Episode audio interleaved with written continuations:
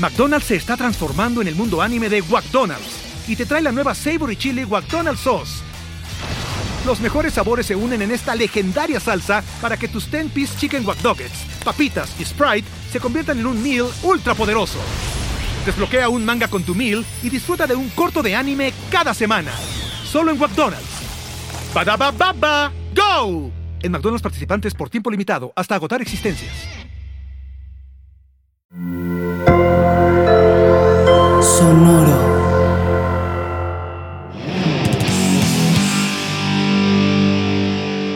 Beverly Hills 90-200 Jeff. Haz de cuenta que lo sacaron al vato de la serie, güey, de Beverly Hills, güey. Sí, güey, totalmente. Esa era la pinche moda, güey. Y, y, y trascendió de una manera muy cabrona con un solo perro disco que publicó. ¿Solo publicó uno? Solamente publicó uno. No puede ser. Él. Él. Ajá. Está muy bonita la historia porque todo este pedo viene desde los años 60, güey. O sea, desde su papá, güey. Todo esto está bien bonito, está bien bonita esta historia. Espero que nos acompañen el día de hoy.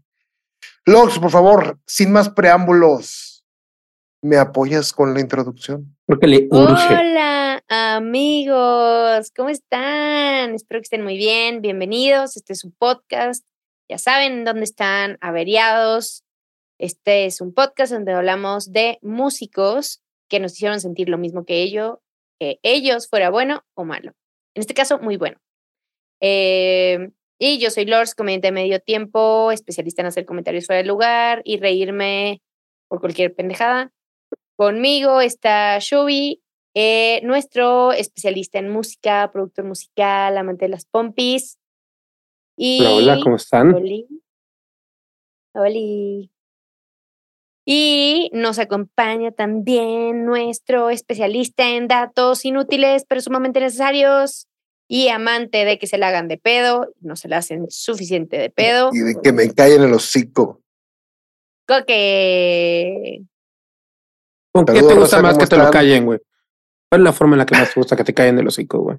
Fíjate que un cuate me escribió, uno de nuestros, de nuestros escuchas, nos, me escribió y me dijo, oye, Nada más para que sepas, la taquiza no la escribió Claudio Yarto, la escribió Chava Flores. Digo, no chingues que la escribió Chava Flores.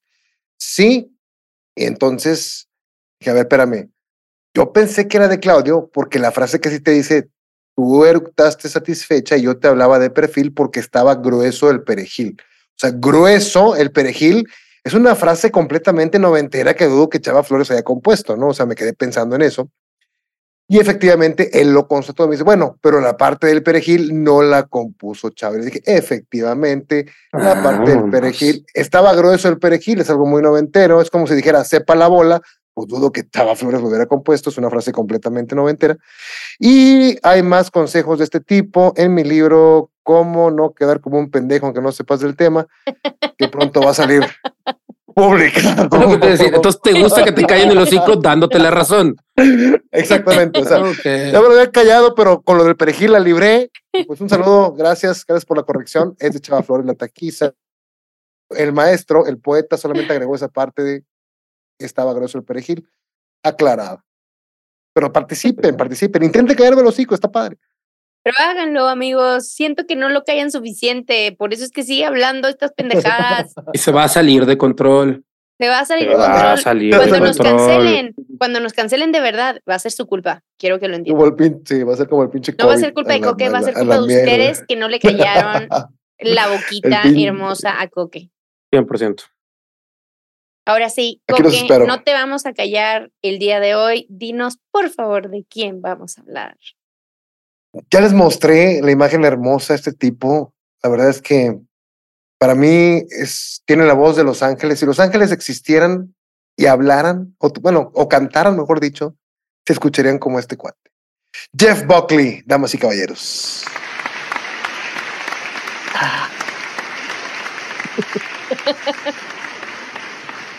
Les comento, les comento que Jeffrey Scott Buckley nació el 17 de noviembre de 1966. Adivinen qué estado, Chubi. California. En Anaheim, California. No, no. No lo vi Exactamente. venir. en Anaheim, California. Fue hijo de Mary Weaver, que tocaba el piano y el violonchelo, acá súper entrenada, acá estilo clásico. Chubi, no sé si tenga sentido lo que estoy diciendo. 100%. Y un vato que se hacía llamar Tim Buckley, que por ahí a lo mejor le suene a la raza este, que le gusta la música de los 60 un venerado artista de folk, jazz, avant-garde y funk, que publicó nueve álbumes en vida y, que ahora se nombra a la altura de, pues de Johnny Mitchell, de Van Morrison y todo, pero que en su momento como que nunca, como que nunca le llegó la fama de lleno a Tim. Eh, para esto, su padre dejó a su madre antes de que Jeff naciera. Dice Jeff, nunca lo conocí le declaró al The New York Times en el 93. Le vi una vez cuando tenía ocho años, fuimos a visitarle y estaba trabajando en su habitación, así que ni siquiera pude hablar con él. Eso fue todo. ¿Mm? La vez, esa vez que cuenta ocurrió unos meses antes de que Tim heroína y morfina a los 28 años, con lo cual toda esperanza de reconciliación con él pues terminó. ¿Mm? vio su papá y a los Tenía unos 7, 8 años Jeff y a los pocos meses pues se le pasaron, se le pasó la mano. Otro averiado. Otro averiado que me encantaría. Vamos a hablar del papá. Me encantaría, sí, me encantaría. Fíjate que el tema del papá es aquí un tema con una constante porque ahorita van a ver por qué. Estaría cool tener este por primera vez a dos familias. Papá e hijo fallando del mismo pie. Lo que pasa es que el, hijo no era el, hijo no era adicto a nada. O sea, el hijo no era, se echaba sus chaves, pero normal. O sea, pero bueno, ahorita les voy a comentar. A la aventura era adicto, güey. Ok. Desgraciadamente, Jeff no fue invitado al funeral, por lo que su distanciamiento con el papá se hizo mayor todavía en su muerte. Pero si no es su culpa, no lo podía invitar. Bueno, eh, la gente que lo organizó el funeral. o sea, es como. culero, güey. No me invitó a funeral, No me invitó ni hasta en su último. Eh, no fue el único momento que me quedaba. Fíjate que. Fíjate que creo que es una traducción equivocada porque literalmente dice que no fue mencionado en su obituario. O sea, no sé cómo se maneja el obituario allá. O sea, se pues juntaron, hicieron una bachita para comprar un espacio en el periódico y no contemplaron a Jeff, dices. Ajá. Algo así. entiendo que estaba tan alejado de su hijo que los, sus conocidos ni siquiera sabían que lo tenía. Pocas palabras. Ok, en Sin eso embargo, tiene culpa el don. Sí, sí, un poco. Pero bueno, ¿qué podemos esperar de un güey que falleció de adicciones? O sea, así como que digas, güey, qué responsable. Para mí, nada más con esto le hemos robado 10 minutos al capítulo de Tim. Entonces, cambiemos. Cambiemos, cambiemos. Regresemos. Sin embargo, Jeff había, había heredado el talento musical y la voz de Tim y prácticamente retomaría la carrera de su padre donde éste la dejó. Qué curioso, ¿no? Para ser un Realmente alejado de su papá. Pero es que le heredó la voz y el talento musical. O sea, la neta sí está muy cabrón, ¿no? ¿Está tan similar? realmente nos dice su mamá, sí, Sí, muy cabrón. O sea, ese pinche falseto de es igualito el del papá y el del hijo. Igualito, igualito. O incluso, o incluso creo que este, que hasta mejor Jeff o lo usaba más, más sentimentalmente. El mío, el mío está en otro nivel, compadre. El mío está en otro pinche pedo. Nos lo demuestras con cantando calor, cantando Jeff. O sea, yo, yo, yo te estoy rapear, güey, rapear, güey. Sí, güey, yo le entro a todo, güey. O sea, Fermata me está buscando los de Fermata que no sean Shubi, porque Shubi ya, ya escuchó y ya decidió que lo iba a dejar pasar. Están desperdiciando un coque aquí. Dice su mamá, realmente no sabía a sí mismo vinculado a su padre, mucho menos que heredaría su vida. En un documental a la BBC en 2002 que se llama Everybody Here Wants You, que está en YouTube, se lo recomiendo. Por cierto, Everybody Here Wants You es una canción de Jeff que yo creo que es la canción más sexosa que he escuchado en mi vida. Chequenla. Fue la, primera canción que escuché de Jeff. Hoy que estaba escuchando, güey, dije, no mames, ¿de qué table escuché esta rola, güey? Estuve pensando todo el pinche día. ¿Dónde escuché esta canción? Hasta que me acordé que un maestro en la escuela nos la ponía para hacer análisis de frecuencias, güey. Entonces nos la ponía 40 minutos seguidos, güey. Entonces me la sé a la perfección. me mama, güey. Y si es No, te lo juro, te lo juro, te lo juro. lo puedo, lo puedo, lo puedo confirmar con algún compañero. Está, está para tirar pata, hecha para tirar pata, muy Está, cabrón. muy está cabrón. hecha para eso y es mi favorita, güey. Ah, no, no me toques ese vals porque, bueno, ahorita vemos eso.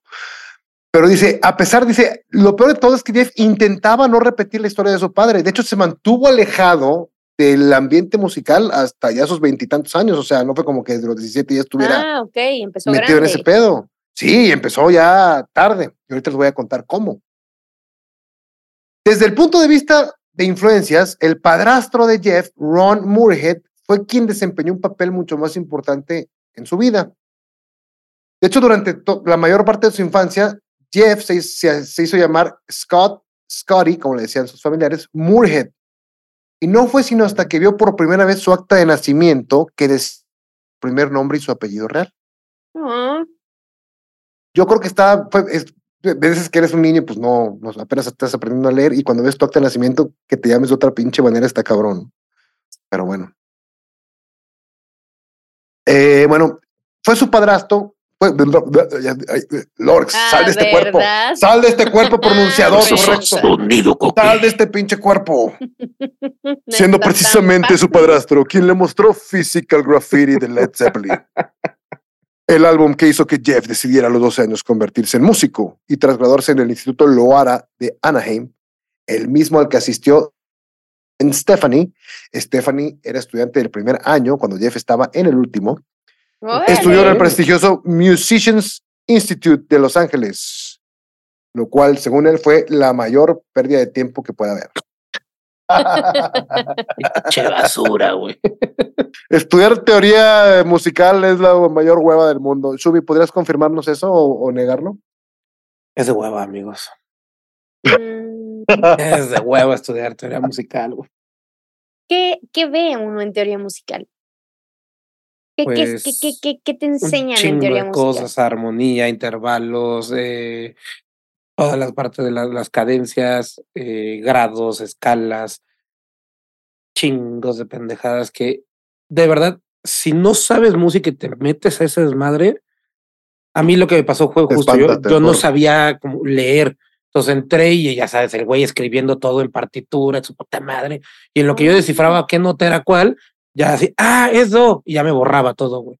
O sea, sí me costó un chingo de trabajo como agarrar ese pedo, porque en mi escuela, mi maestro, eh, en, la, escuela primaria, cuando me ponía la partitura bajito, me ponía la nota, güey, y pues claramente yo iba y leía la nota, ¿no? Entonces, no, no, nunca aprendí a leer en partitura. Entonces, es un pedo, cuando ya te empiezas a meter como a- a armonía eh, ya fuera de lo tradicional y como, ay, se me olvidó el nombre, pero empiezas a meter ah, ah, con, la, con los modismos y toda la cuestión de, de los, de los, ay, los, los- no son los grados, pero bueno, eso es un cagadero, es de Sí, se, ve- se ve que no te gustaba, se ve que no te gustaba la pinche materia, güey.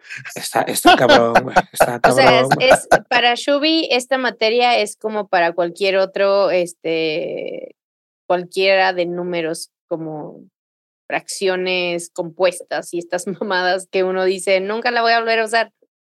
Sí, justo. Y dije modismos y es armonía, armonía modal y son los, los modos de, de cada cosa y es un cagadero. Es si es meterte a, a matemática cabrón, entonces es de hueva, pero funciona y no es solo una materia, son como, bueno, a nosotros nos la dieron por cuatro semestres distintos, entonces eso sí es una chinga. Y debes una y güey, hay que seguir, güey, o sea, Exacto, exacto. viene seriado el pedo. Si las pinches notas son una hueva, güey, imagino lo demás. ¿Cómo era? El, el- el- el- la A en, en gringa es do y la B es. A es la. Eso es el día que la B, sí. Paso, puta madre, güey. Qué hueva, qué hueva. Continuemos, prosigamos. Por favor. Al principio, emulando a su héroe Jimmy Page, tocó en bandas de heavy metal y las pocas veces que cantaba lo hacía haciendo coros. La, Como la, la, capitán, la. fue por, por culpa, capitán. Este, Buckley pasó los últimos años de la década, década de los 80 tocando en distintos grupos y durante un tiempo fue telonero del artista pionero del dancehall reggae, Shinehead. No sé quién es ese vato y se me pasó investigarlo, pero bueno, Chequenlo, a ver qué tal. A lo mejor Pero seguro era algo muy diferente a lo que él hacía con lo que hacía el artista. A lo que terminó Sí, dancehall, ¿no? sí, dancehall, sí, claro, por supuesto, por Pero supuesto. bueno, güey, empezó en metal, como- no importa. pero como que se seguía alejando de lo de, de- o sea, digo, todo esto fue como que súper underground y como de, pues digo, tienes el don a to- tocar instrumentos, tienes el don, una voz increíble, pues lo aprovechas, pero como que el vato no, como que sí, pero andaba buscando otros pinches terrenos muy alejados de lo que había hecho el papá. El papá fue muy revolucionario, por cierto, ahorita les voy a dar una breve introducción a la música de, Buck- Tim. A pesar de compartir aspiraciones artísticas, Buckley rechazó de plano cualquier comparación con su padre. Mientras tanto, en Nueva York, esto está bien interesante, había planes para organizar un concierto homenaje a Tim Buckley en la iglesia Saint Anne de Brooklyn. Como los obituarios de Tim no mencionaban a Jeff, pocos sabían que el hombre de honor tenía un hijo biológico. El antiguo representante de Tim, Herb Cohen, informó tardíamente a los organizadores de la existencia y del talento del joven Buckley y se le invitó a actuar. Al principio no convencía la idea, ni siquiera estaba seguro de querer hacerlo. Jeff, después de pensarlo un rato, acabó aceptando, intuyendo que el evento le permitiría procesar sus sentimientos no resueltos hacia su padre y purgar el dolor que tenía desde niño. Me molestaba no haber ido a su funeral, no haber podido decirle nada, declaró a Rolling Stone en el 94. Utilicé ese show para presentar mis últimos respetos. El, el, el evento se llamaba Greetings from Tim Buckley y se realizó el 26 de abril de 1991. Güey, me imagino esa conversación del manager de, no, güey, ¿sabes a No quién hubiera estado bien mames. Hubiera estado bien invitar a su hijo. Y todo. Eh, También es No, pero a- y canta el- el- bien el- parecido, güey. el shock cultural de la raza que no sabía que iba a ir el hijo y que eran fan de Tim y lo ven un vato, nada más que Tim tenía el pelo chino y este güey lo traía medio ondulado. Este, pero vas a ver un concierto, no sé, de un tu artista favorito y el que está muerto, un tributo, y sale un cabrón igualito a él, cantando igualito que él, las mismas canciones que él. O sea, neta fue así como cuando la raza fue a ver el pinche mago de Oz en blanco y negro y de repente cuando entra Oz, Dorothy, todo se vuelve a color y que había infartados y todo el pedo. O sea, sí fue un shock muy cabrón. Estaba leyendo eso. ¿no? este, los Confirmo asistentes recuerdan que la primera, Sí, es cierto. los asistentes recuerdan que la primera mitad fue algo tediosa. ¿Por qué? Les comento brevemente así. Tim Buckley empezó, se ve ahí, No se Eh, antes de que eh, sigan escuchándonos en Spotify, por favor, vayan a YouTube, ya se la saben. Coque no va a perder la oportunidad de mostrar. Eh, En esta familia vamos a los Buckley, o sea, en esta casa la raza escucha a los Buckley sus desde los. 60 ¿Qué tan a huevo es y qué tan por gusto? De todos los demás integrantes. Como, folk. Más a huevo que de ganas, pero bueno. No, ese no es el tema, ese no es el punto. Pues sí se parece un Empieza chingo, como, güey. eh, empieza como folk y aquí el vato ya se vuelve como tipo Santana, no mames. O sea, después de haber hecho como un estilo de Bob Dylan, aquí ya se mete como en Santana. Después por acá también trae un, unas pinches portadas horripilantes, pero muy sesenteras. Ese es. Solo esa- es fea porque no es negra con blanco, güey. Exacto. ¿Eh? Solo Aquí parece te que gusta dando- porque que esa es dando- que blanca le- y que no le- negra. Exacto. Le están dando un, guau al vato. A ahí Coque le gusta la en negra. pleno éxtasis. Ujú. Además así en Este, ese formato. eh, a- a- Aquí en este disco se llama Lorca, es un tributo a Federico García Lorca, y las rolas están loquísimas, es puro pinche avant-garde. O sea, el vato, estoy hablando de que han pasado cuatro años desde el primer disco ahorita y el vato estaba en otro pinche nivel. Está con madre este pinche disco, está muy loco, puro avant-garde, no. Está bien Lorca. No, no. Está bien Lorca. Güey, lo vi y dije, después tengo que contar el chiste de papá, güey. Un pinche juego de palabras barato, hombre. Güey, tengo que decir que me da muchísima ternura que tengas tus disquitos y los vayas mostrando mientras. Es para que se vengan a YouTube, todavía que tengo pues, pinche promoción mamalona. El mejor mercadológico, acuérdate. Tu impacto. Me da muchísima ternura tu carita de emoción y, y amor hacia los En este güey. en este disco se carita. pone súper sexy funk, sexy funk. Aquí un pinche funk bien cabrón, para tirar pata también. Sweet surrender. Mm. Ahora entiendo cómo empezó que en su casa todos escuchan a los Buckley. Exactamente. más, Hay más, A huevo que, más a huevo que de gana. Eh, más a palo que de otra cosa. Ya termina con estos dos nueve discos. Estos son de ya prácticamente balada, más suavezona, pero muy interesantes. Este Pues no tanto, no, podría este ser sí, Laureano este sí. Brizuela, el azul, güey. Y el rojito. Sí, este también, no. Este, sí, este, este el último sí fue muy malo. Pero bueno, los demás están muy buenos, se los recomiendo ampliamente, chéquenlos. Después de escucharnos a nosotros, son libres de ir ahí y hacerlo. Pero bueno, entonces evolucionó mucho en poco tiempo. Entonces, la primera parte del concierto fue Avant-Garde, que es así como que sonidos bien locos y el disco de Lorca y todo este pedo. Entonces, por, por ahí comentan que fue pues algo tedioso, ¿no? Este. ok. Después la sala se quedó oscuras cuando Jeff subió al escenario, al principio de espaldas al público. Y de repente una guitarra furiosa ¡ah! tronó y brillantes sonidos psicodélicos resonaron cuando empezó I Never Asked to Be Your Mountain del Hello Goodbye de Tim Buckley. Imagínate, I Never Asked to Be Your Mountain, esta pinche rola la hizo su papá dedicándosela a su esposa y a su hijo. Nunca te pedí ser tu montaña. Y la mandó al chorizo después. Y su hijo ahora la está, la está cantando en este tributo a su papá. Por cierto, la guitarra que se escuchó era de Gary Lucas. Gary Lucas es un tipo, que es un guitarrista que estuvo en la banda Captain Beefheart, que es la banda que más, neta, tengo un pinche gusto de la merga, ¿no? Este, en el sentido de que me gusta lo pin- pinche loco. Pero esta es la pinche banda más eh, original y más ruidosa y más, el ruido más extraño que has escuchado en tu vida. Si no, chéquense Captain Beefheart del disco de Trout Mask Replica, la canción Frownland. No mames, no mames. Bueno, Oye, pero ahí Gary es donde Lucas- conoce a Gary Lucas. No, sí, conoce, el vato no conocía a nadie, el vato andaba ese pendejeándole por allá Sí, en Los sí, Ángeles. la todo el pedo, o sea, se va a Nueva York, a, a- a- a- él, todo el tiempo estuvo en Los Ángeles, se va a Nueva York por lo del concierto, conoce a Gary Lucas ahí y conoce a Lee Underwood, a Lee Underwood que era el guitarrista de plan de su papá en ese concierto. Ok.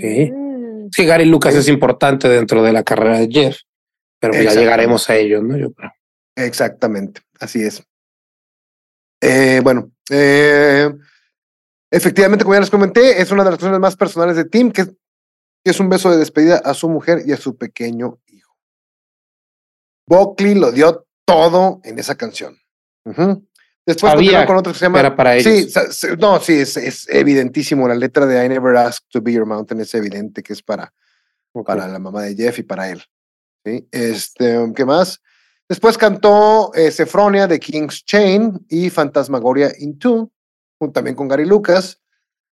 Pero al final salió Jeff solamente con una guitarra y cantó Once I Was, que es una canción también muy conocida de Tim.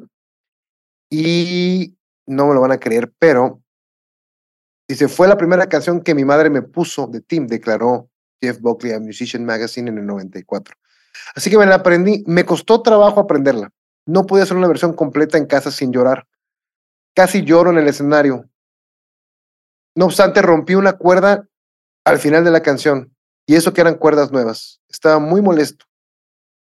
Por ello, con la guitarra ya jodida, cantó los últimos versos a capela. Y los últimos versos dicen, And sometimes I wonder for a while, do you ever remember me? Las palabras quedaron suspendidas en el aire como un una contundente acusación de un hijo perdido o un padre ausente. El público se volvió loco con ese pinche. ¡Oh!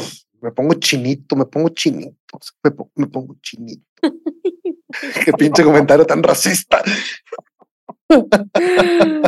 Cancélenlo, por favor. Ya, por favor. Ya cancélenlo. Pongo- Me pongo chinito. Oye, no hay Entonces- ninguna grabación, no hay nada de ese concierto.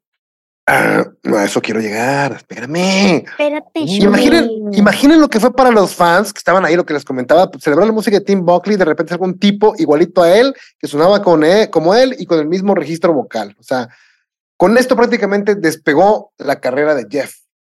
Y dice una frase muy chingona al respecto, dice, I sacrificed my anonymity for my father, whereas he sacrificed me for his fame.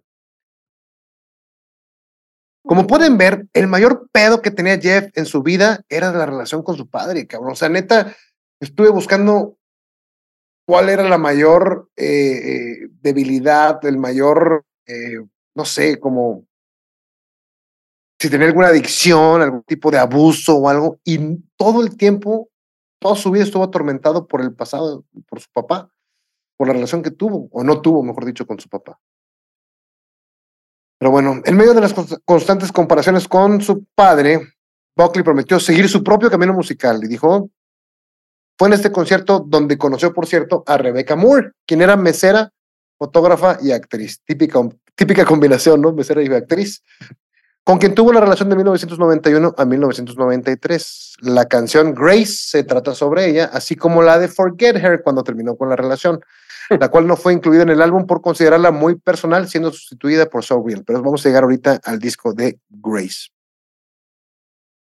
Antes de grabar su disco, estuvo una temporada en Gods and Monsters, una banda de psychedelic rock formada por Gary Lucas. Ok. ¿Todo esto sigue el estado en Nueva York o regresó a California? de hecho, ya se quedan, el vato se queda en Nueva York un buen rato. Ah. Ok. Se queda en Nueva York un buen rato, empieza centro de Nueva York como el legendario café Sin E en el Lower East Side, donde empezó a crear expectación y acabó provocando una guerra de ofertas de grandes sellos discográficos. Cabe señalar que este café era el lugar favorito de Buckley. Tú puedes ir al café y te lo encontrabas componiendo, te lo podías encontrar tocando, te lo podías encontrar chingándose un cafecito o incluso lavando los trastes. Ok. O sea, el vato prácticamente muy buen pedo. Vivía, vivía, ahí. Sí. Buen pedo el vato. No era pedo. Por lo que investigué, no, no tiene ningún tipo de adicción, no consumía drogas. O sea, era un tipo relativamente sano. Tan aburrido, pero la relación con su. Cagas. O sea, el vato murió de 30, pero se le hicieron 80 años al vato porque pasó madre, sin coger, sin drogarse, sin empedarse. Chingón, super. Ah, qué pinche hueva. pues de ahí al sacerdocio. Ah, no, ellos sí cogen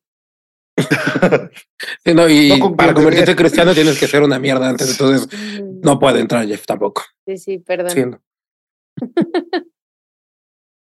no me acuerdo si lo apunté después, según yo sí lo había apuntado, pero no me acuerdo, pero de una vez hago el comentario.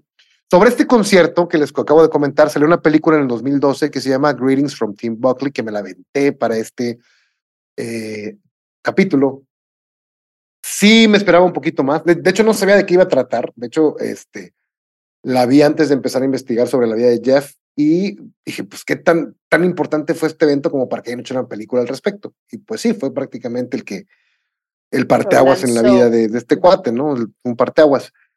Eh, se la recomiendo, tienen que verla, está en YouTube eh, con subtítulos en español, por si, por si son como yo que no hablan inglés.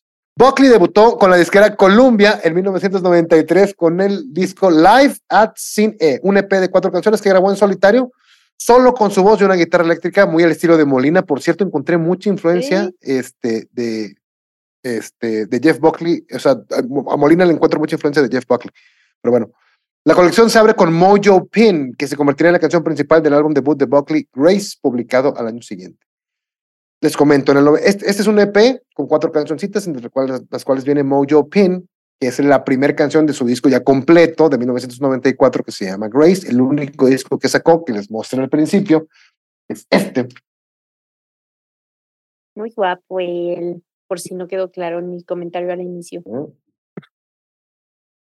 Y tanto la primera canción como la segunda, en la película esta parece que fueron prácticamente, la música fue hecha por Gary Lucas. Ok.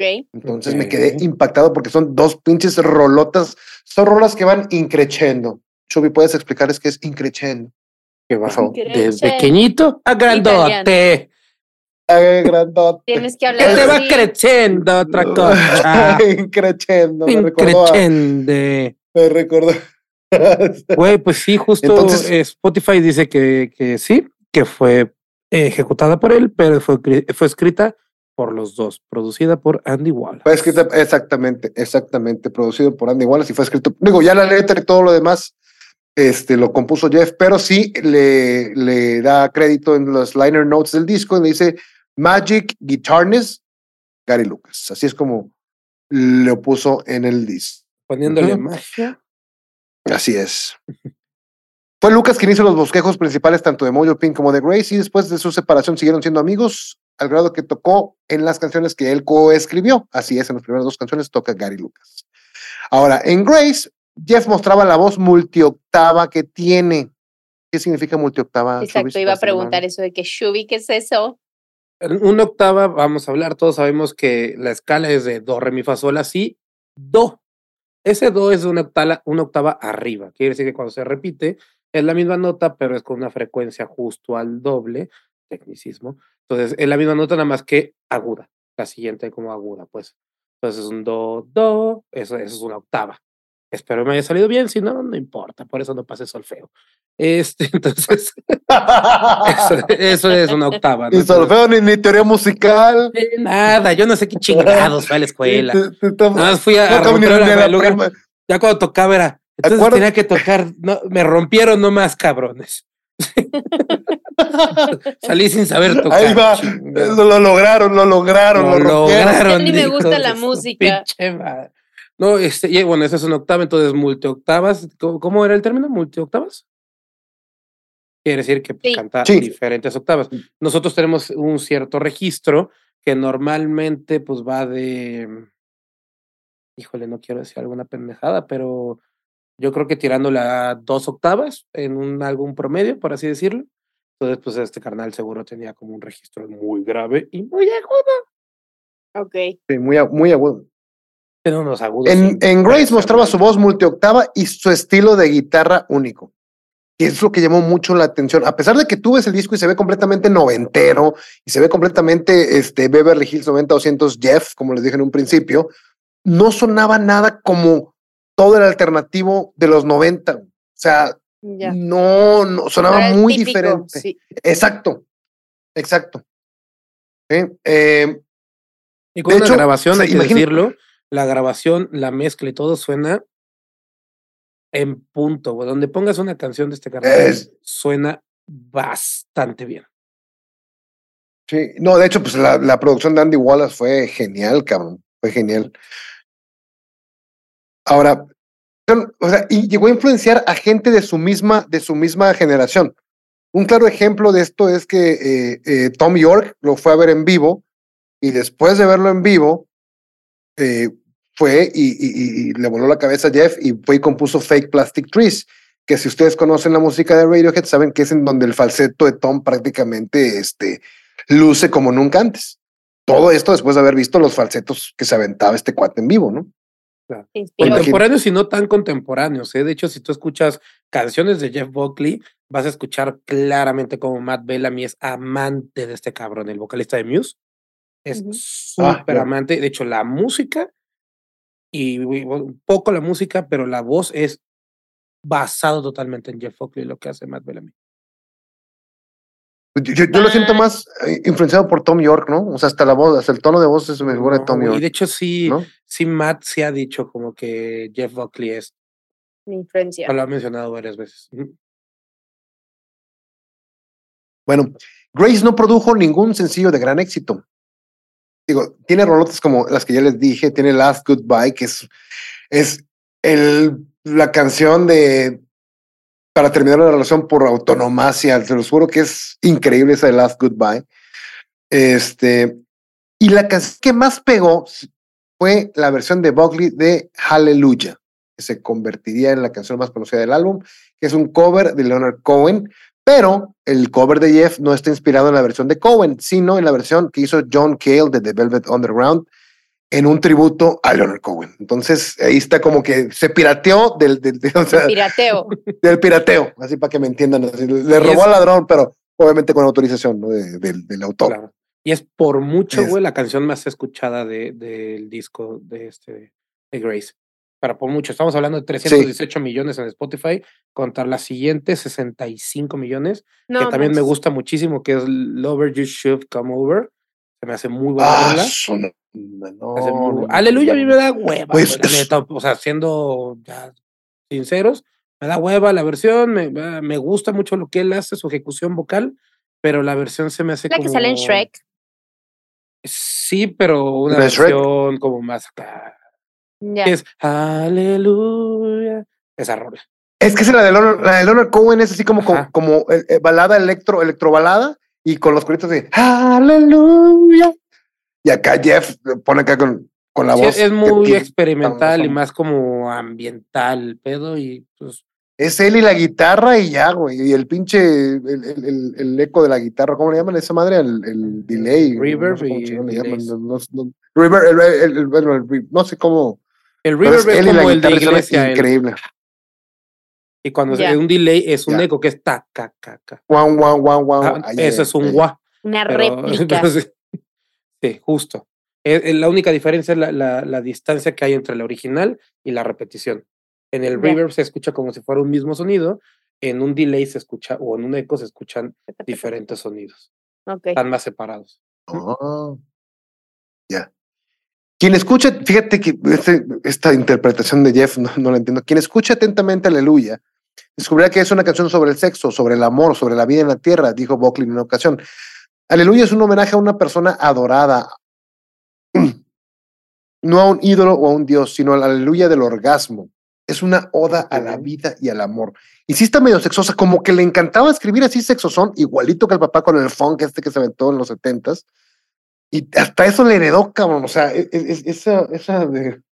Yo creo que esa manera de escribir. tema- yo creo que el hecho de estar como tan, o sea, esta relación que tenía con su papá inexistente, quieras o no, lo impactó al grado de no quiero ser como él, pero voy a terminar cayendo sobre él, con él, en medio de él, o sea, porque se parece mucho y se parece mucho también a la música que tocaban antes y el tipo de sonidos que, o sea, al final como que lo replica, como bien sí, dices. Entonces, inconscientemente creo que sí, tiene lo que lleva ver con esta relación de, güey, no quiero, pero no lo puedo evitar. O Claro. sea, Sí. voy a terminar pisando todo lo que él, él ha hecho. Oye, ¿qué tanto Tal la cual. fama de, de Tim es gracias a Jeff?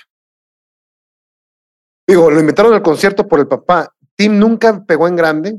Tim nunca pegó en grande. Este, y Jeff, creo que en vida, en vida, sí, mucho, mucho auge no tuvo. Digo, sí fue, sí fue mucho mayor la fama. y Evidentemente eran otros tiempos, también estaba MTV y todo esto.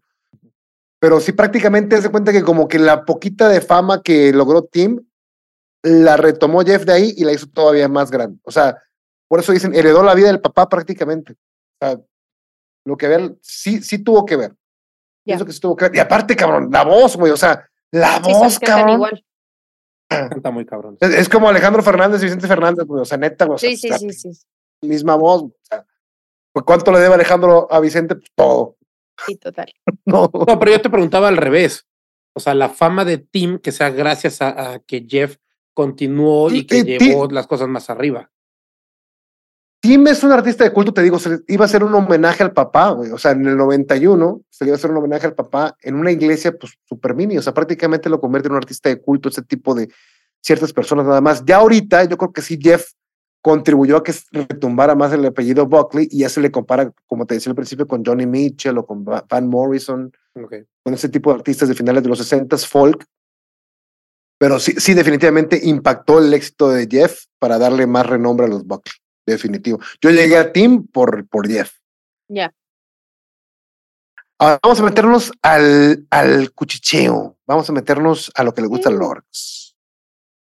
Después de haber terminado con Rebecca Moore, eh, a quien conoció en, esta, en este evento, eh, tuvo una tumultuosa relación con Liz Fraser, quien es integrante de los Cocktail Twins, una muy buena banda, por cierto, este de Shoegaze, y quien había hecho un cover de la banda, un cover de Tim Buckley con la otra banda en los ochentas que se llama This Mortal, This Mortal Coil.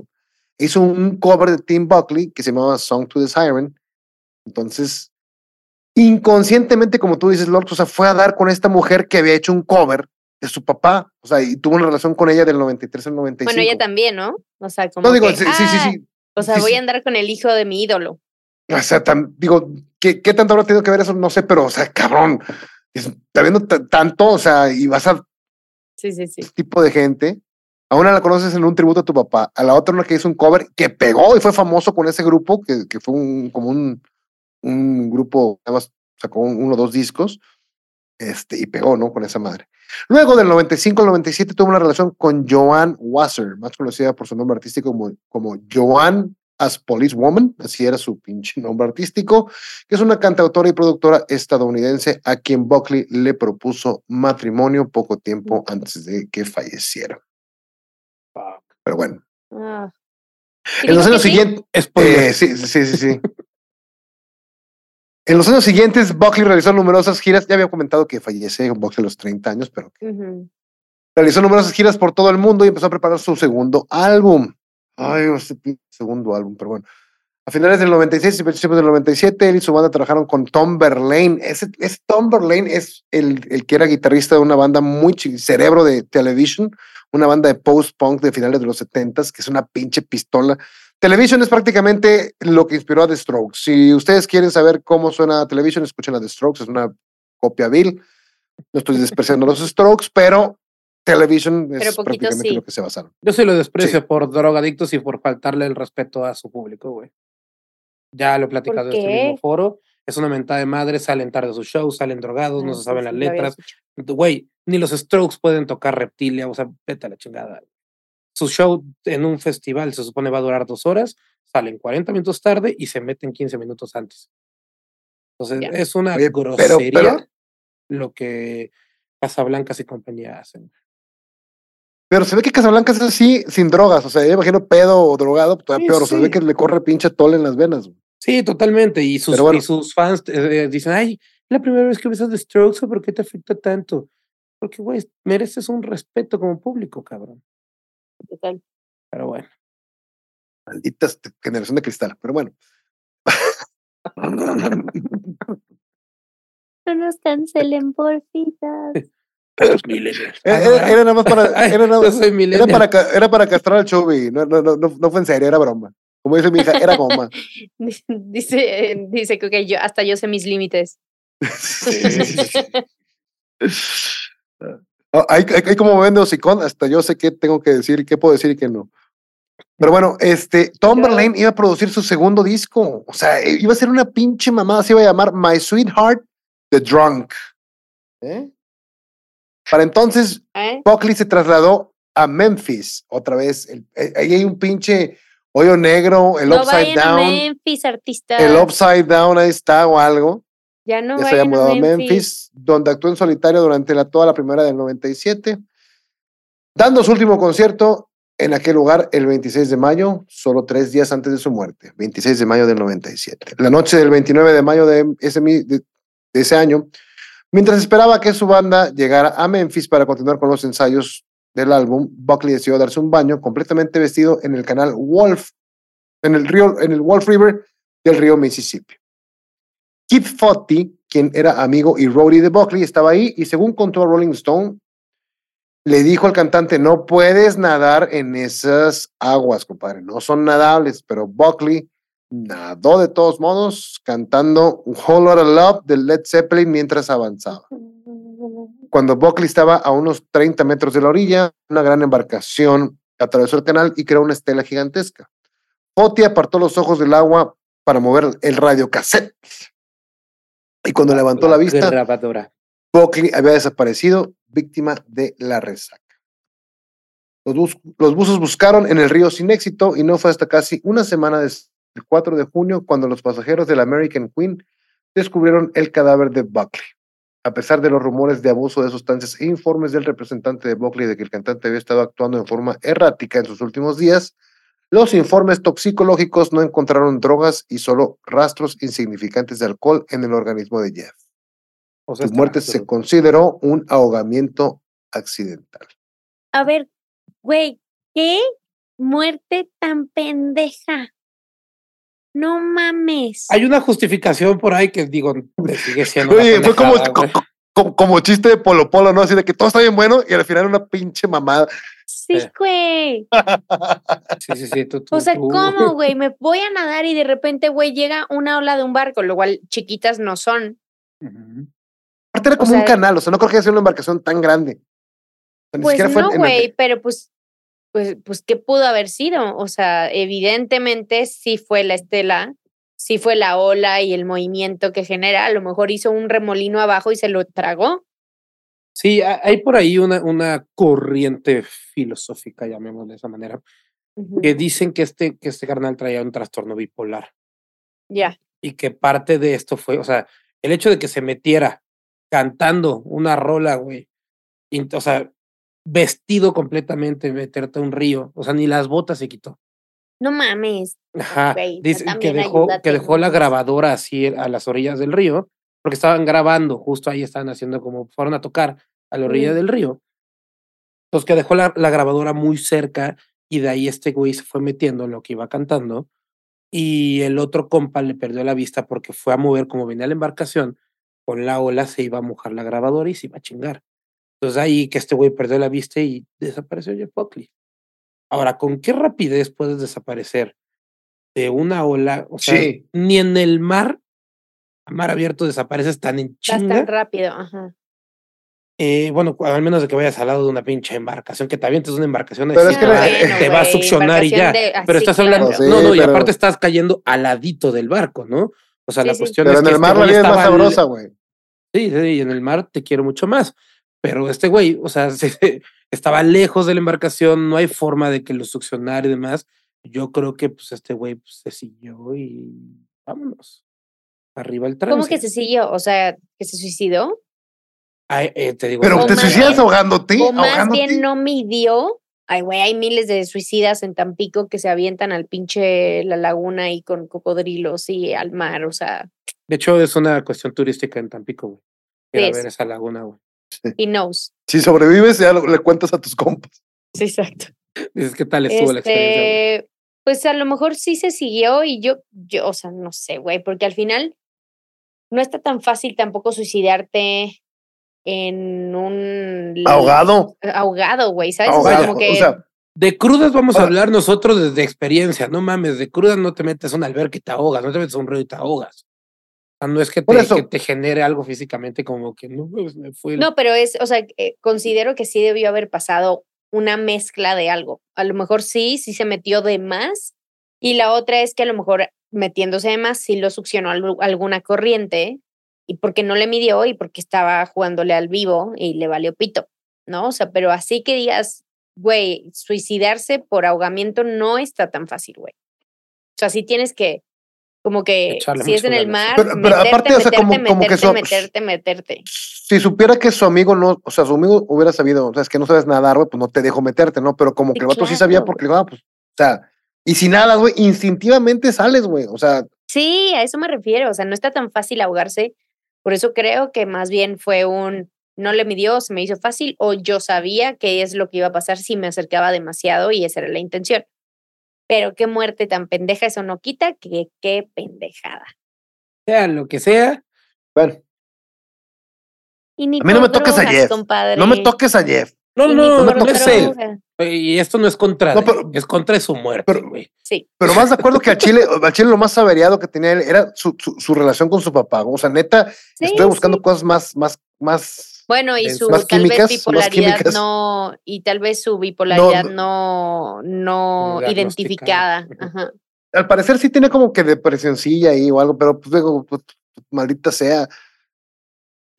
Maldita sea. Les, les comento, les comento. Este, hay una canción de Radiohead que se llama Pyramid Song. Pyramid Song, así como de pirámide. Eh, como Gracias. dijo Chubi hace rato, este, Para los que no fuimos a la náhuac, pirámide. para los que no pasaron las pinches materias de su carrera, entre las cuales seguramente estaba inglés, además de teoría musical Ah, y, güey, y- y todas estas. Este, yo creo que esta canción trata sobre Jeff Buckley, está, eh, porque dice muchas cosas. Dice, I jumped in the river. What did I see? Black-eyed angels swimming with me. A moon full of stars and astral cars and all the figures I used to see. All my lovers were there with me. All my past and future. Aludiendo a la canción Lover, You Should Have Come Over, que dijiste, Shubi, que es un rolón del disco de Grace. Lover, You Should Have Come Over. Aquí todos sus amantes estaban con él, todos los pasados y los futuros, y todos nos fuimos en un pequeño bote al cielo. Y yo creo que aquí Tom York define lo que es la muerte de una manera excepcional. No había nada que temer, no había nada que dudar. De eso trata esta canción, eso es lo que dice la letra de una persona que brinca un río, nada con ángeles negros, ahí están todos sus amantes y se va al cielo para siempre. Entonces, definitivamente, ¿a qué, pero ¿qué tiene que ver la pirámide con Jeff? Jeff murió en la ciudad de Memphis, la cual el nombre es de origen egipcio, y de hecho, el, este, el, el, símbolo de la ciudad es la pirámide. De hecho, antes había un estadio ahí de básquetbol o algo así que era una pirámide. Y cuentan por ahí, no me consta, pero al parecer Jeff Buckley cuando fue encontrado estaba cerca de esta pirámide en, en el río, este, en el río Wolf. Y pues, este, de ahí viene el nombre Pyramid Song. No sé qué les parezca mi interpretación. Eh, googleenlo, hay gente que opina que sí, hay gente que opina que no, pero pues, y ya vimos que Tom York estaba muy, muy, muy influenciado por Jeff. Pero bueno, inicialmente estaba previsto publicar una versión de 10 canciones de My Sweetheart the Drunk, su segundo disco, con grabaciones que Buckley y la banda habían hecho con Verlaine. Pero al momento en que la madre de Buckley recibe la herencia y los derechos y todo, junto con Columbia, decidieron lanzar Sketches for My Sweetheart the Drunk un conjunto, un compilado de dos discos que combinaba las sesiones de Verlaine con maquetas y canciones sin terminar que Buckley había grabado en casa. Por la crítica alabó la musicalidad de Buckley, su emotiva composición y todo. Me lo acabo de reventar. Sí, es un disco largo, es un disco que, digo, tipo antología de los Beatles, de que te meten hasta el pedo que se echó McCartney ahí y lo van a glorian. Este, se me hace un poquito largo, creo que, lo, que con las 10 canciones. 22 canciones, güey. Eh, ya en el sí, extended. Sí, sí, disco 1 y disco 2. Ese para Sí está- justo iba a sí decir, ¿eso muy no es de dos discos? Sí, es un disco 1, disco 2. Sí, ya el son- expanded es doble, edition. es doble, sí. Ujú. Y, y bueno, este, pero digo, no, la calidad se nota, tiene canciones muy buenas como este Sky is a Landfield, este, aquí, aquí lo tengo. La de Everybody Here Once. Por supuesto, Ev- Everybody Here Wants You viene ahí, viene Nightmares by the Sea, viene Yard, Yard of Blonde Girls, que es un cover de uno de sus amigos de él, que está buenísima esa canción, también súper sexy. Eh, Morning Theft, em, un cover de ahí de Genesis. Sus influencias estaban muy marcadas, sus influencias fueron Led Zeppelin, Kiss, luego se pasó su- por, por su periodo este, eh, eh, progresivo con Genesis, Rush, Pink Floyd, todo esto le gustaba también mucho lo que era este el jazz. Ya de mayor se metió mucho al jazz, se metió mucho al, blues.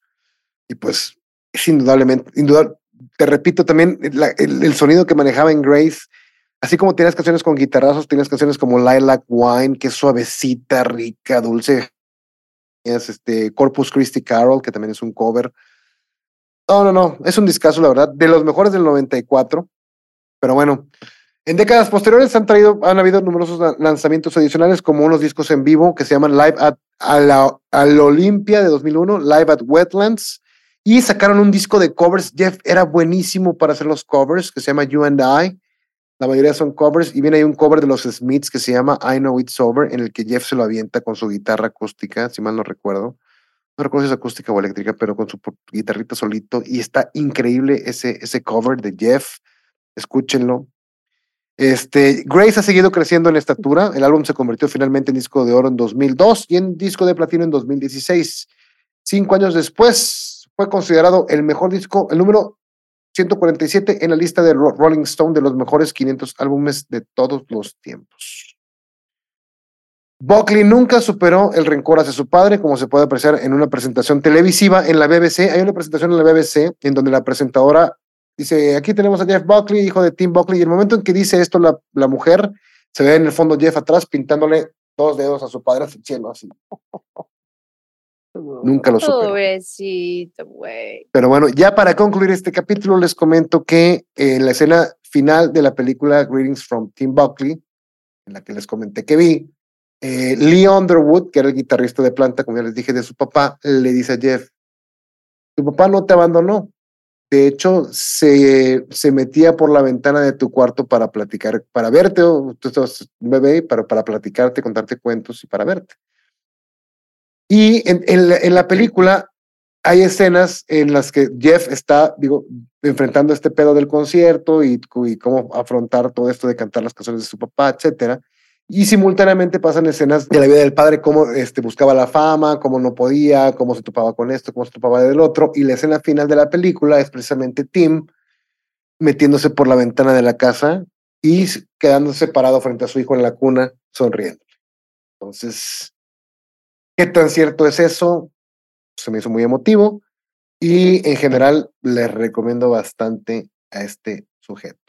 Ah, también sacó un disco en vivo que se llama Mystery White Boy. Uf, uf, en vivo. Esa es otra cosa, güey. En vivo siempre como que disminuye la calidad, siempre como que hay un pinche pretexto y como que pues sí, pero no jaló. Este cabrón tenía una tenía un pinche micrófono en el esófago, no sé qué tenía.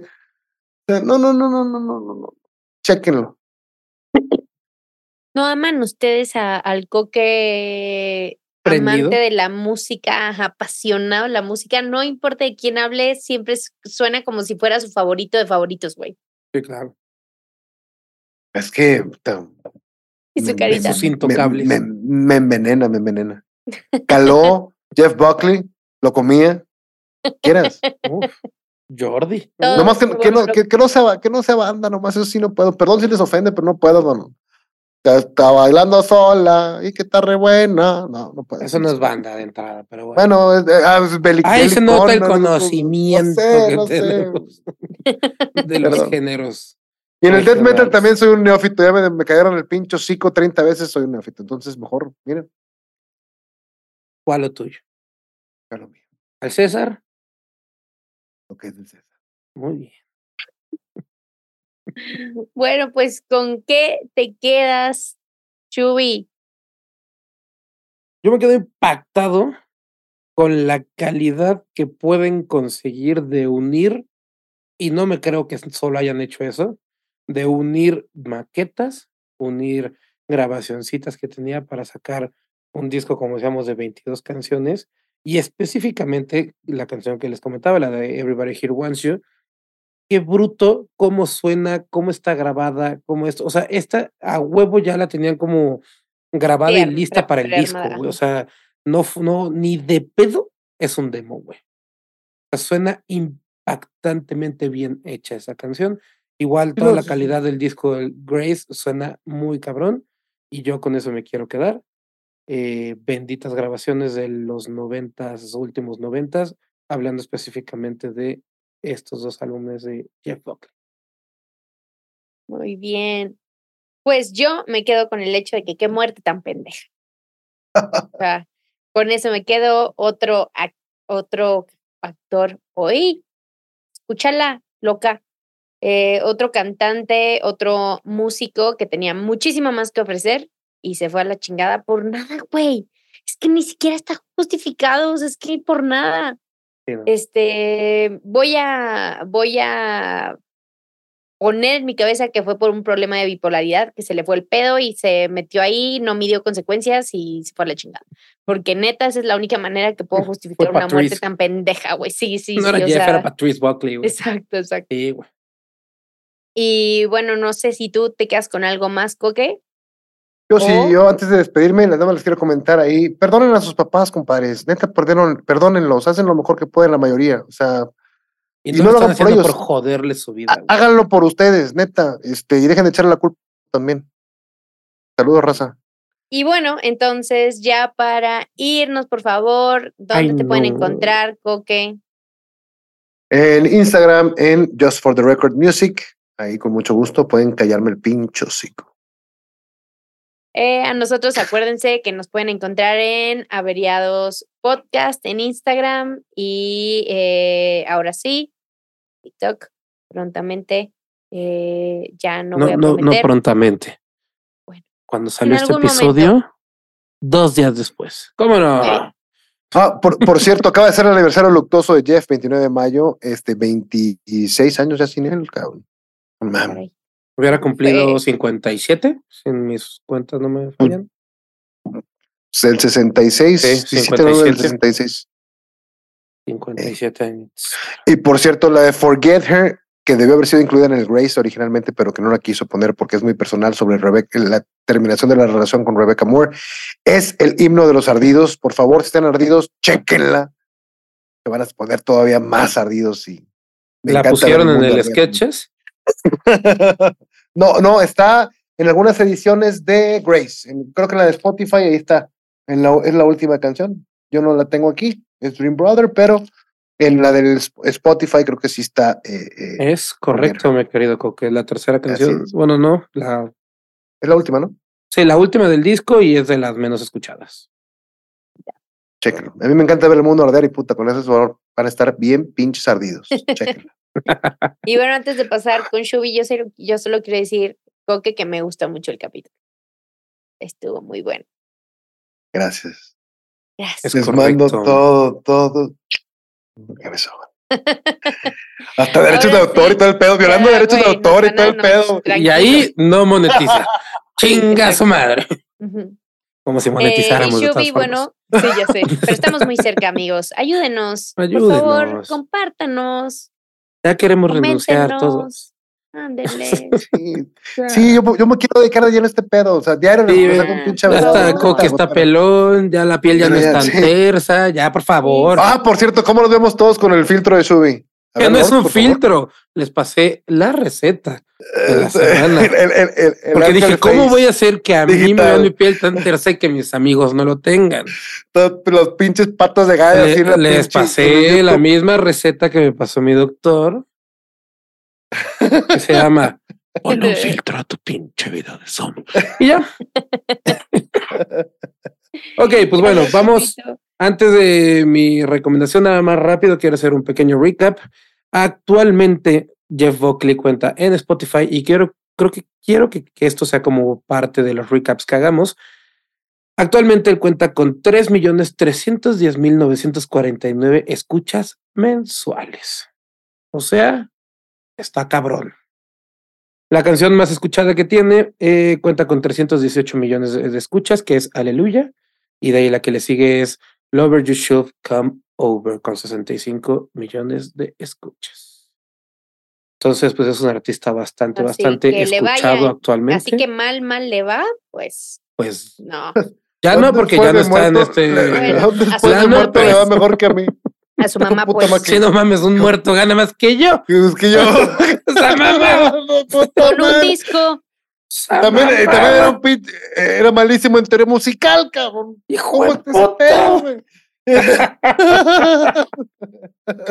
Ok, bueno, y para ya no llorar en este episodio, ya me voy a ir directo a la recomendación. Esta vez es una compositora, productora y cantante española que se llama Junín. Espero- Mónica Naranjo. No, no, no, no, no, es nueva, es nueva. Ah. Su primer disco lo sacó el año pasado, 2022. Sus primeras canciones las empezó a componer en pandemia y realmente es muy buena. Ayer me la encontré en TikTok, platicamos un ratillo, puso una de sus canciones en un live que hizo y está súper buena la canción. Se llama Charco, es del año pasado, viene en su disco Roca Roja. Entonces vayan y escuchen a Junín o Jonine, joder, como no sé cómo se dice. Joder. Joder, que no sé cómo se dice, pero ahí está, la Junine. Entonces, es la recomendación de esta semana y yo soy Chubi-X. Se lo, Y. Y se lo deletreas a Lords. Se lo deletreas a Lords. se lo deletreo, pero ya en tras bambalinas, ¿no? Sí, no. Y para los que quieran saber qué fue lo que le deletré a Lords, aquí abajo en YouTube, en la descripción, y abajo en Spotify, en la descripción, va a venir la recomendación. Bueno, pues muchas gracias a todos por escucharnos. Espero que les haya gustado tanto como a nosotros este capítulo. Vayan a escuchar a Jeff, vean los videos en YouTube, vayan a, a o sea, los videos de Jeff y también vayan a nuestro YouTube para que vean la carita de enamoramiento de Coque mientras enseñan sus discos. El cutis perfecto como Pompey de Shubi Besada. Como Pompi Y- recién besada. Exacto. y, y ya mi hermosa cara. Es Eh, correcto. Ocean con pues- Everybody Here Wants You. Escuchen el nuevo disco de los Foo Fighters y vámonos. Ah, no.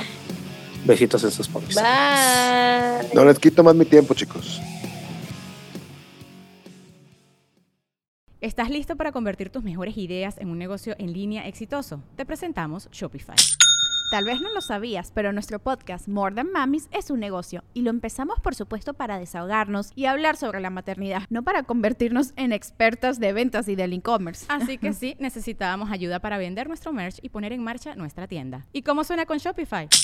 Llegó otra venta. Shopify es la plataforma de comercio que está revolucionando millones de negocios en todo el mundo. Ya seas un emprendedor desde tu casa o desde donde sea, Shopify es la única herramienta que necesitas para iniciar, administrar y hacer crecer tu negocio sin dificultades. Con Shopify puedo gestionar pedidos, envíos y pagos desde cualquier lugar, brindándote toda la información y estadísticas de tus ventas al detalle. Regístrate para un periodo de prueba con tan solo un dólar al mes en shopify.com barra sonoro, todo en minúsculas.